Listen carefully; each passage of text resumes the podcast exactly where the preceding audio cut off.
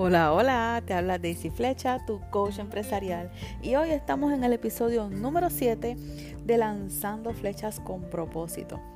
Me gusta tener este espacio donde puedo compartir con cada una de las arqueras información y herramientas para que puedas alcanzar mejores resultados en tu idea de negocio o tu negocio ya existente.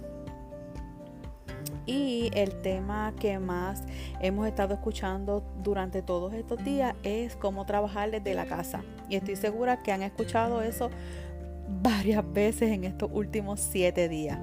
Pero hay algo que yo te quiero recomendar en, este proceso de, de trabajar desde la casa. Y es la preparación. Es ese proceso de cuando nos levantamos, crear los hábitos para poder tener un día realmente productivo.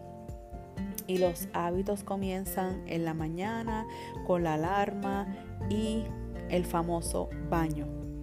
Estoy segura que vas a decir, pero ay, yo me quedo en pijamas, estoy más cómoda, pero en mi experiencia, siempre un buen baño me da esa energía para poderme ir a mi escritorio a trabajar.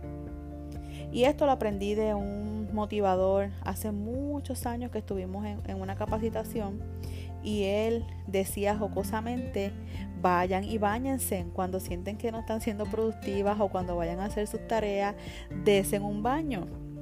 Y la realidad es que adopté esa, esa, esa recomendación y se ha hecho parte de, de mis procesos diarios, ¿verdad? Cuando trabajo en la casa. Y es lo siguiente, si ese día yo determiné que voy a limpiar y a recoger, pues posiblemente no me bañé. Pero si voy a trabajar en la computadora, sí me doy un baño. Y no es que voy a estar de chaqueta, ni con blazer, ni nada de eso, pero sí estoy en una ropa cómoda. Nada de ropas manchadas con cloro, nada de tiraera, sino una ropa adecuada. Incluso las que trabajamos con eh, videollamadas y ese tipo de cosas, en algunos de los casos, mira, un blowercito nunca viene, nunca cae mal. Así que, arquera, hoy te pongo en postura de que te lances a mejores resultados, pero bañadita.